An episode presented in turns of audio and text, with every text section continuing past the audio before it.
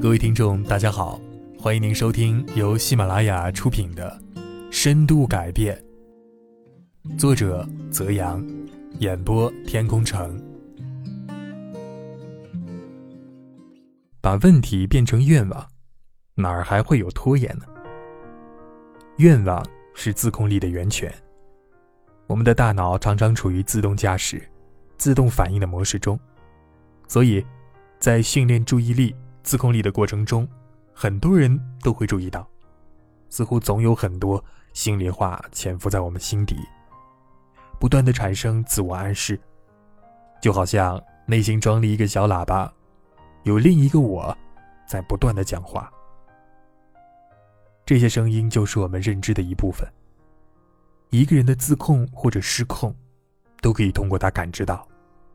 对内，我们允许自我的小喇叭正常广播，想自己所想，追随自己的感觉，放弃控制内心的感受。对外呢，我们更容易控制行动，驾驭冲动。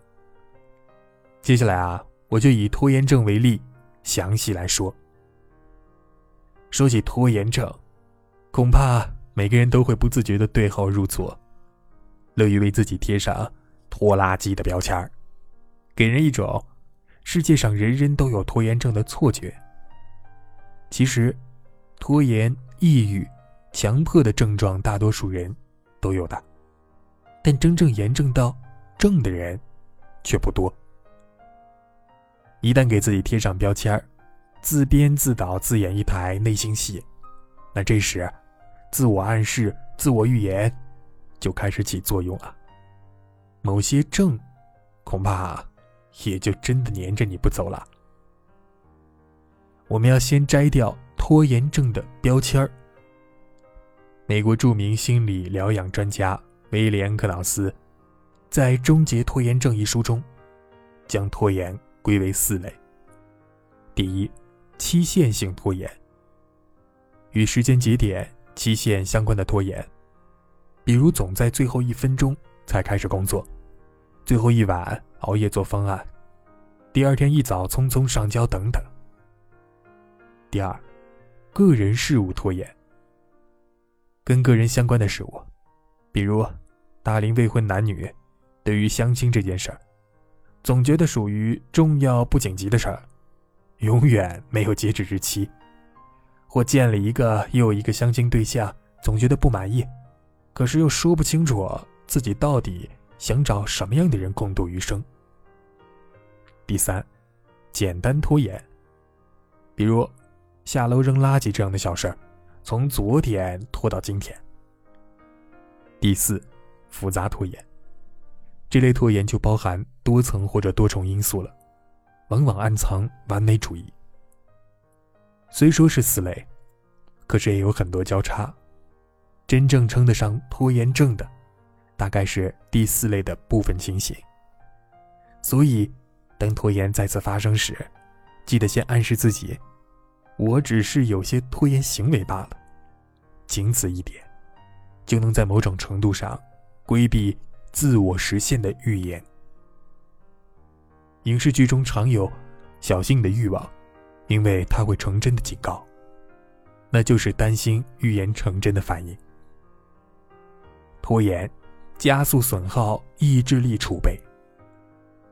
不过啊，哪怕只是看上去很简单的拖延逃避行为，也包括认知、情绪和行为三个方面。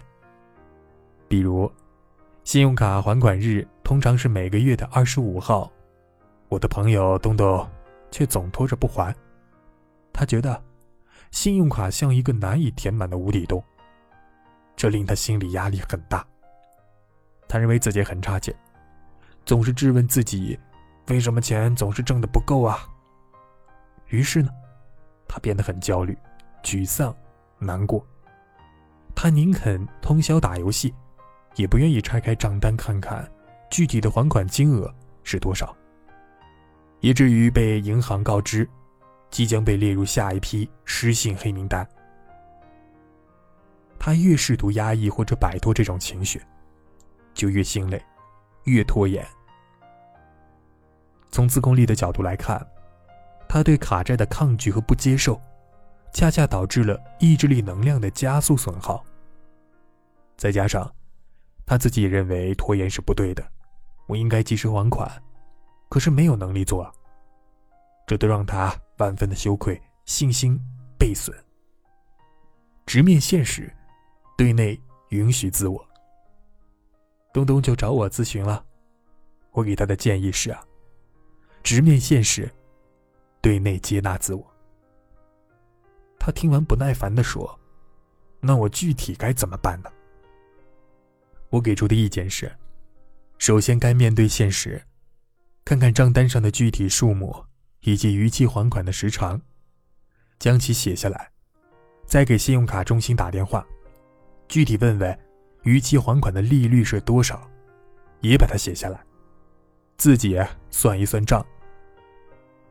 听到这儿，他依然是一脸愁容。于是我给他找来笔和纸，帮他一笔一笔的写下。看到最终的数字，东东舒了一口气。这就是直面现实的好处啊，可以让我们从无边无际的恐惧、猜测中挣脱出来，看到现实的边界。不再放任大脑自动驾驶。接着，我陪他一起静坐了五分钟，让他倾听一下脑中的窃窃私语，听一听大脑都讲了什么东西。东东很艰难的熬完了五分钟，异常痛苦的对我说：“从小到大，我都是优等生，被人宠着，可以说是一帆风顺。可是现在，我的人生真跌到谷底了。”满脑子都是自责声和别人的指责声，我想逃跑啊，想捂着耳朵不听，可是又关不上心里的那个小喇叭。我深表同情，你能接受自己的这些情绪与声音吗？东东说：“我接受不了，太难受了。”我又对他说：“试试用这些暗示如何呢？我之前觉得自己很被动。”被迫接受卡债，现在我选择面对，我选择让自己努力接受情绪。如果暂时不能接受，我允许自己暂时不接受，允许自己暂时不能独自面对现实，允许这样糟糕的情况发生，允许暂时没有能力办到。东东照着念了几遍，每念一次似乎就更轻松一点。他的抗拒一方面。来自他无法接受自己要面对的难题与情绪。另一方面呢，来自于他的状态。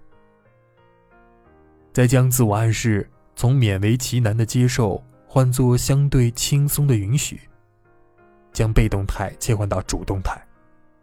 我是被迫的，被换成了我选择之后，他背负的沉重枷锁也就减轻了，自然也就能够接受。真实的现实。看到东东的情绪慢慢平复后，我们一起用 W O O P 的思维心理学分析了他的还款计划，提前预设了各种情形以及解决的方案。为此呢，东东很感谢我，并决心要按照解决方案身体力行。亲爱的听众朋友们，本集已播讲完毕，感谢您的收听。